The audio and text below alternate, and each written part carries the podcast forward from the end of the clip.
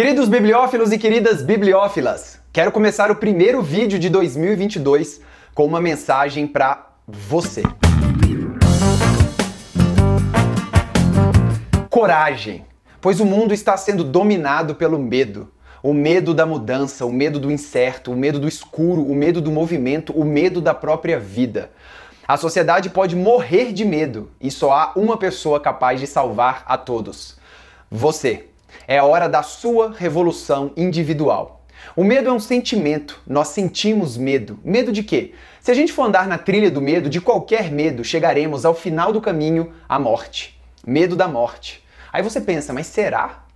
O medo traz sempre, lá no fundo, na última curva, a morte. E pior, fazemos do medo a nossa bengala, ficamos viciados nele e renunciamos à própria vida. Sejamos heróis, então. Ao sentirmos medo, não devemos fugir. Devemos ir em direção a ele destemidamente, pois ir contra o medo é ir contra a morte. Coragem é uma palavra interessante. Muita gente sabe o que significa. O que significa coragem para você? Mas não adianta saber o que é a coragem, tem que se viver a coragem. Você, por exemplo, tem medo de quê? Vamos começar com um vilão clássico, né? O medo da mudança. Ele é impulsionado pelas vozes proféticas da desgraça e do apocalipse. São pessoas também medrosas que preveem uma vida miserável caso você decida mudar. Mas veja, não se decide mudar porque se quer, mas porque se necessita. O medo surge e lá no fundo você pensa que a mudança pode te matar. A mudança de emprego, a mudança de relacionamento, a mudança de cidade, a mudança de país. Cara, você pode morrer, diz o medo. Como encarar, por exemplo, uma mudança de emprego? Meu Deus, será que eu vou ficar pobre e morrer de fome? Qualquer mudança é um movimento e qualquer movimento traz um distúrbio. Esse distúrbio pode ser rápido ou não, forte e intenso ou não. É impossível saber o tempo que vai durar esse distúrbio, a intensidade, o impacto que ele vai ter na sua vida, mas o certo é que esse distúrbio passa. Então não há que se fugir do medo, mas, neste caso, se preparar para enfrentá-lo. Para atravessar um deserto há que se levar pouca carga. A coragem prepara o espírito para o deserto da transformação. E fique tranquilo, pois, abre aspas, nenhuma pobreza resiste a 14 horas de trabalho por dia. Fecha aspas. Então, quando se quer mover, vem o medo da mudança. E quando já se supera essa fase? Vem o próximo medo, o medo do incerto. Ele vem para minar o seu sentimento de direção. Acho que é para lá que eu devo ir, você diz. E o medo fala: será? É, eu, eu, eu acho que sim. Não, mas você tem certeza? É isso mesmo? Tá tudo muito incerto, tudo muito. Qual a possibilidade de você viver disso? Não, sério, quantas pessoas já tentaram e fracassaram? Quantos já fazem isso e são melhor do que você, inclusive, e não vivem disso? Olha, desculpa, eu não quero jogar um balde de água fria nos seus sonhos, mas você está viajando. Melhor você ficar onde você está, voltar a sonhar com o seu antigo futuro, que está tudo certo. É isso que o medo diz. E ele tem razão. Porque sonhos, sem a intervenção da vontade, são delírios dentro do ser. Sonhos sem energia, sem esforço e ação, são devaneios pensamentos irracionais que ocupam espaço dentro da sua cabeça. É por isso que para se sonhar há que se ter meta, e não só meta, método. Como bem disse Joel J, há que se transformar sonhos em objetivos. Como então superar o medo do incerto? Para ser bem sucedido é necessário um plano. Por acaso você vai atravessar um deserto sem plano? Sem ver no mapa para onde se vai, sem saber as paradas, os quilômetros, os desafios. Você vai subir uma montanha, você chega no pé da montanha e fala: "Bora, bora subir essa montanha?" Não, não é assim não. Aí é devaneio, é um sonho que vai continuar sendo sonho.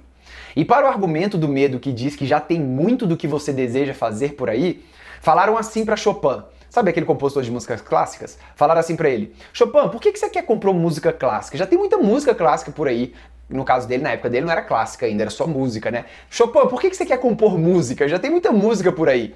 Sabe o que ele respondeu? Ele falou: É, tem muita música por aí, mas nenhuma delas tem Chopin.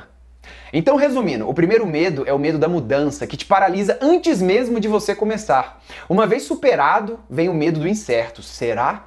Que traz a incerteza em relação à escolha feita anteriormente. O próximo medo se revela quando se começa a andar, e é o medo do escuro ele se revela na impossibilidade de se enxergar o caminho. Olha só, a gente segue pessoas e também somos seguidos em várias áreas, em vários lugares. E a real, a real mesmo, é que ninguém sabe para onde tá indo, meu camarada. Tá todo mundo no escuro. O que nos guia é sempre a intuição, é o mero acaso, uma sensibilidade mais aguçada do presente. Se ficar pensando no medo, no futuro, nos perrengues, você para de andar. A coragem nesse caso é a percepção aguçada do momento presente. É usar todos os sentidos em prol do agora.